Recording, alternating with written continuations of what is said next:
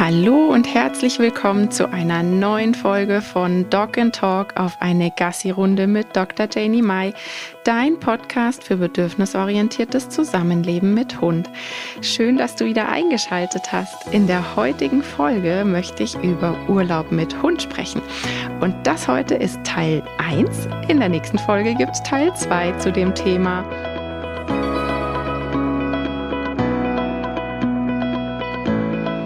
Ich weiß, jetzt lockt die Sonne. Ähm, ja, alle mit Hund ähm, möchten am liebsten mit Hund verreisen. Das weiß ich. Es ist bei uns tatsächlich auch so. Wenn wir verreisen, dann sind die Hunde mit dabei.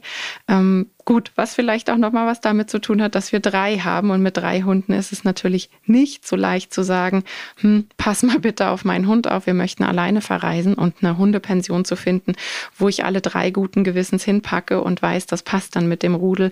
Ähm, ja, hm, schwierig. Also wir verreisen viel, viel lieber wirklich als Familie alle gemeinsam und das heißt eben auch mit Hund zusammen. Ähm, und es gibt so ein paar Sachen, die man beachten kann, soll, darf. Und genau darüber möchte ich heute sprechen. Also, ganz am Anfang ist Gesundheit, Prophylaxe so ein Thema. Der Impfpass. Ja, also wenn wir auch, wenn wir innerhalb von Europas reisen, dann müssen wir den Impfpass mitführen. Ähm, die Voraussetzung für diesen EU-Impfpass ist, dass der Hund gechippt ist. Er hat also diese Transpondernummer implantiert ähm, und so ist dieser Impfpass dann auch eindeutig diesem Tier zugeordnet. Was ist ganz wichtig bei dem, bei dem Impfpass oder welche Impfungen sind wichtig? Da geht es um die Tollwutimpfung. Also da wirklich nochmal einen Blick in ähm, den Impfpass äh, riskieren und ich muss da selber mir mal an die Nase packen. Ja, ja, ich bin Tierärztin, aber das ist äh, fast immer so, dass man bei den eigenen Tieren da irgendwie dann doch nicht so den Überblick hat. Ähm, also wir hatten das auch schon, dass wir mal nicht verreisen konnten, weil einfach eine Tollwutimpfung nicht aktuell war. Das kann man sich ersparen. Also bitte schaut unbedingt in den Impfpass, ob da das Datum noch stimmt. Was man beachten muss, dass ähm, vor der Einreise, das ist auch von Land zu Land unterschiedlich, die Impfung muss eine gewisse Zeit davor gewesen sein. Also der Klassiker, ich schaue irgendwie Mittwoch in den Impfpass und will Freitag wegfahren. Oh Mist, da muss noch eine Impfung gemacht werden. Dann kriegt man natürlich beim Tierarzt mit Sicherheit noch einen ähm, ähm, einen Impftermin, aber der bringt einem dann nichts, weil die Impfung, die muss eine, eine ganze Zeit davor gewesen sein, vor der Einreise. Das ist von Land zu Land unterschiedlich. Da wirklich die Empfehlung entweder beim Kollegen, da gibt es so Heftchen, wo das aufgeführt ist. Ansonsten findet man das wirklich auch im Internet, wenn man ähm, danach ähm, in der Suchmaschine schaut. Genau, dann gibt es einige Länder, da ist es sehr wichtig, auch auf die Herzwurmprophylaxe zu achten. Das sind wirklich miese kleine Teilchen, die ähm, ja das Leben dem Hund sehr, sehr schwer machen können und zu richtig üblen Krankheiten führen können. Also dem Hund geht's dann nicht gut, kann man gar nicht nett ausdrücken. Das heißt, ähm, so eine Herzwurmprophylaxe, auch da gibt's so Bilder im Internet, wo man genau sieht, okay, in dem Gebiet, wenn ich da hinfahre und das ist einfach, je südlicher, je wärmer, je größer ist einfach das Risiko. Das heißt, dann muss man dem Hund vor und nach der Reise einfach eine Wurmtablette geben. Das ist ein spezielles Wurmmittel, da wirklich bei der Haustierärztin oder dem Haustierarzt nachfragen. Da kriegt man dann das spezielle Mittel, was die Herzwürmer killt, beziehungsweise die Vorstadien davon. Also, das ist sehr, sehr wichtig, dass man das macht und wirklich auch keinen Flachs und nicht auf die leichte Schulter zu nehmen. Da würde ich auch drauf achten. Dann gibt es einige südliche Länder, ähm, ja, diese sogenannten Südlandkrankheiten, die zum Beispiel von Sandmücken übertragen werden. Da gibt es auch eine spezielle Prophylaxe. Das sind diese sogenannten Repellenzien, die träufelt man dem Hund so ins Genick ähm, über die Rückenlinie. Das sind solche Öltröpfchen, sagen meine Kunden immer.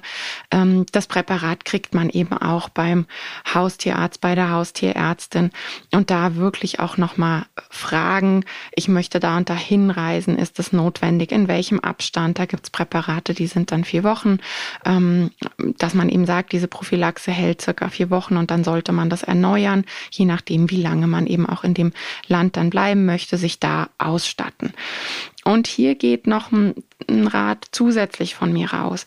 bitte nutz keine Humanpräparate. Ich habe das immer wieder, dass dann, ach ja, ich habe gelesen, das ist ja so eine Mücke, die dann da was überträgt. Und ich habe ja auch das klassische Mückenmittel, was ordentlich stinkt mit Zitronella und was da alles drin ist, das sprühe ich dann auf den Hund. Zum einen ist es so, dass es wirklich viele Hunde gibt, die dieses Sprühgeräusch, ähm, die haben da richtig äh, Grusel vor. Also gibt Hunde, die rennen dann da sofort weg. Das ist mal das eine. Und das andere ist, dass alle solche Öle, die auf ähm, Zitronenbasis ähm, und, und ja, da gibt's ja dann noch verschiedenes, auch manches mit Eukalyptus und so weiter, das ist wirklich nicht angenehm für einen Hund. Immer dran denken, der Hund hat ja eine extrem gute Nase, also nicht vergleichbar mit unserer. Und selbst wir finden das ja schon extrem unangenehm, wenn wir diese Öle oder Sprays auftragen. Und dann kann man sich vorstellen, wie das für den Hund ist. Die möchten echt am liebsten vor sich selbst wegrennen, wenn die dann so stinken, können sie halt aber nicht, weil das dann ja auf ihnen drauf ist. Und das ist für Hunde, Nasen extrem schleimhautreizend. Bitte, bitte macht das also also nicht aus dem Humanbereich da einfach irgendwas auf den Hund drauf werfen. Ähm, in einigen Ländern muss man einen Maulkorb für den Hund mitführen. Wichtig finde ich, gerade wenn man eben in wärmere Länder, in den Süden fährt, dass man dann nicht so eine Maulschlaufe oder so, ich sag dazu mal Maultüte benutzt, ähm, die man einfach so im Futtermarkt kaufen kann. Die sind nicht mit Maulkorb gemeint und die sind auch tierschutzrelevant. Die sind eigentlich nur zugelassen für kurze tierärztliche Behandlungen. Und selbst da sind sie sehr fraglich. Denn die Hunde können in der Zeit keinerlei Mimik zeigen, sie können nicht mal hecheln. Und das ist das riesige Problem, dass die Hunde mit diesem Maulkorb nicht hecheln können. Und Hunde haben nicht Schweißdrüsen wie wir Menschen. Also sie können überhaupt nicht Temperaturregulation über Schwitzen in der Form betreiben. An den Pfötchen so ein bisschen, das sieht man immer, wenn Hunde gerade Stress haben in der Tierarztpraxis, dann sieht man die feuchten Tapsen. Aber Ansonsten sind die nicht ausgestattet wie wir. Das heißt, die machen das übers Hecheln. Und wenn man einen Maulkorb hat, wo der Hund nicht hecheln kann, kann man sich vorstellen, was man für ein Problem hat, sehr, sehr schnell. Also da wirklich einen Maulkorb ähm, nutzen, wo der Hund trinken und hecheln kann und sich auch frühzeitig darüber informieren. Ich finde das immer so schade, wenn man dann in der Hoffnung losreißt, den nicht zu brauchen und dann merkt man, Mensch, da in der Stadt und wir wollten doch einen Ausflug machen, jetzt muss der Hund da doch den Maulkorb tragen und dann wird der Maulkorb dem Hund einfach draufgestülpt. Maulkorb muss man trainieren. Das finden Hunde erstmal sehr unangenehm, hat natürlich auch was damit zu tun, dass der Beutegreifer, wenn er sich schützen will unter absolutem Stress, dann passiert dieser Schutz natürlich mit dem Maul. Das heißt, alles, was um die Nase mit dem Maul rum passiert, finden Hunde unangenehm. Und deshalb mein Rat, da Maulkorbtraining zu machen, das geht total positiv. Also das ist dann irgendwann wie Tricktraining, die haben da richtig Spaß dran. Und am Ende verknüpfe ich das immer mit Lieblingstätigkeiten. Das heißt, wenn so die ersten Schritte des Maulkorbtrainings absolviert sind, dann kann man zum Beispiel loslegen und sagen, immer wenn der Maulkorb drauf ist, schicke ich dich danach zum Buddeln oder wir machen gemeinsam Tricks. Ähm, also so Übungen, die dem Hund einfach richtig Spaß machen und dann ist der Maulkorb wirklich ganz schnell auch positiv verknüpft. Man kann das so ein bisschen vergleichen wie mit dem Brille tragen beim Menschen. Ähm, mir geht es im Sommer tatsächlich auch immer so, wenn ich die Sonnenbrille viele Tage aufhat und mich, mich kratzt am Auge, dann krapsche ich vorne auf die Brille, weil man gar nicht mehr spürt, dass man die aufhat. Und so geht es dem Hund auch mit Maulkorb. Wenn der gut sitzt und gut passt und trainiert ist, dann hat er damit keinen Stress. Also auch hier sich so ein bisschen vorab informieren, brauchen wir dann Maulkorb. Ähm, dann geht's zu den Vorbereitungen generell, wenn man jetzt sagt, ich möchte verreisen mit meinem Hund, die Fragestellung, wie ist denn mein Hund, wenn es um neue Dinge geht? Ist der da eher unsicher? Ähm, hat der Stress, wenn wir äh, woanders sind oder auch mal woanders spazieren gehen? Dann würde ich da vorher so ein paar Entspannungsrituale einführen. Das riesige Thema ist die konditionierte Entspannung. Ähm, wenn man darüber was sucht, findet man auch sehr viel. Das geht einmal über Duft. Ich nutze da immer super gerne ganz arg verdünntes, naturreines Lavendelöl, weil Lavendel von sich aus einfach eine entspannende Wirkung hat. Das muss aber unbedingt in Wasser verdünnt werden, also eine sehr, sehr hohe Verdünnung, weil gerade beim Lavendelöl, wir kennen das, wir Menschen, ähm, das riecht sehr intensiv und wie mag das dann für so eine gute Hundenase sein? Das muss richtig heftig sein. Also das Verdünnen, das könnte man dann zum Beispiel auf den Lieblingsschlaf- und Kuschelplatz des Hundes ähm, drauf machen und dann würde der sich selber konditionieren und das wäre dann sein Schlafduft sozusagen. Man kann Musik oder Hörspiele mit Entspannung verknüpfen, eine Decke oder auch ein Duft-Target. Also ich mache super gerne Target-Training und habe eben auch einen Entspannungstarget, den ich gleichzeitig mit dem Entspannungsduft auch beträufel. Und das sind so kleine Helferchen, die man dann mitnehmen kann, die einfach allerhand Prozentpunkte weniger Aufregung bedeuten. Natürlich ist es jetzt nicht so, wenn man eine konditionierte Entspannung ähm, herbeigeführt hat, dass dann der Hund von ich bin total gestresst umkippt und schläft. Ja, ähm, so ist es nicht. Aber wenn man Stresstests macht, dann merkt man einfach, dass das innerlich im Hund etwas macht. Und gerade wenn wir dann auch den Summationseffekt im Kopf haben, wenn wir dann ein paar Tage woanders sind, die ersten Tage sind immer ein bisschen aufregend, meistens so die ersten zwei Tage. Ähm, und da kann man bei dem Summationseffekt wirklich gegenarbeiten. Ähm, sie schaffen natürlich auch so eine gewisse Reizteilung. Also gerade wenn man mit einem Duft-Target arbeitet oder auch mit Musik und Hörspielen, dann fokussiert der Hund sich nicht so auf die Außengeräusche. Wenn man eben sagt, Mensch, ich möchte jetzt mal ins Wohnmobil gehen oder in die Ferienwohnung und ähm, kurz entspannen und dass der Hund kurz zur Ruhe kommt, vielleicht ein Mittagsschläfchen macht, dann würde ich darauf achten, dass man, wenn man das konditioniert hat, Musik, Hörspiel anmacht und dann hört der Hund diese Außengeräusche nicht mehr so, sondern nur seine Musik, die er mit Entspannung verknüpft. Ähm, wie man es aufbaut, man kann das so machen, dass immer, wenn der Hund entspannt ist, das ist die Grundvoraussetzung, der Hund zeigt es von sich aus und diese Arbeit muss man natürlich im Voraus machen, also nicht dort am ähm, Urlaubsort, sondern das muss man davor erarbeiten, zu Hause in der gewohnten Umgebung. Also der Hund ist entspannt und dann setzt man obendrauf die neuen Signale. Zum einen könnte man dann eben diesen Dufttarget ähm, hinlegen oder eben auf Play drücken und das Hörspiel laufen lassen oder die Musik. Und wenn man dann merkt, der Hund wird wacher und ähm, die Entspannung geht weg, dann drückt man einfach auf Stopp oder nimmt das Dufttarget weg. Und wenn man das ähm, ganz oft wiederholt, dann hat man eben diese klassische Konditionierung auf Entspannung. Natürlich bitte nicht den Hund aus dem Tiefschlaf reißen. Also wenn der gerade richtig träumt und Tiefschlaf hat, ähm, dann das Dufttarget dahinlegen würde ich nicht, sondern so in dem vorderen Bereich, wenn er gerade anfängt, entspannt zu werden. Oder wenn man ähm, merkt, der Hund legt sich jetzt zu einem und macht so Kontakt liegen und, und wird ganz entspannt. Das sind immer tolle Momente, wo man das einfangen kann. Und später ist dann wichtig, wichtig, dass wenn man es genutzt hat in aufregenden Situationen, dass man das ja wie ein Handy-Akku ans Ladegerät hängt. Ähm, das muss man dann immer wieder aufladen. Da gilt so die Formel 3 zu 1. Wenn ich es einmal in der Erregung benutzt habe, sollte ich es dreimal danach wieder in Entspannung aufbauen. Ähm, ja, dann gibt's noch ähm, Sachen aus der Phytotherapie. Ich sage immer ganz salopp, ein äh, Schlaf- und Nerventee für die Hunde. Zwei von meinen drei Hunden bekommen das vor ähm, Reisen. Es gibt so Tabletten, die gibt's tatsächlich auch im Tiermarkt, ansonsten im Internet zu bestellen. Das ist meistens irgendwas mit äh, Relax, Tabs oder Relax-Tabletten oder sowas in der Richtung, dann findet man das.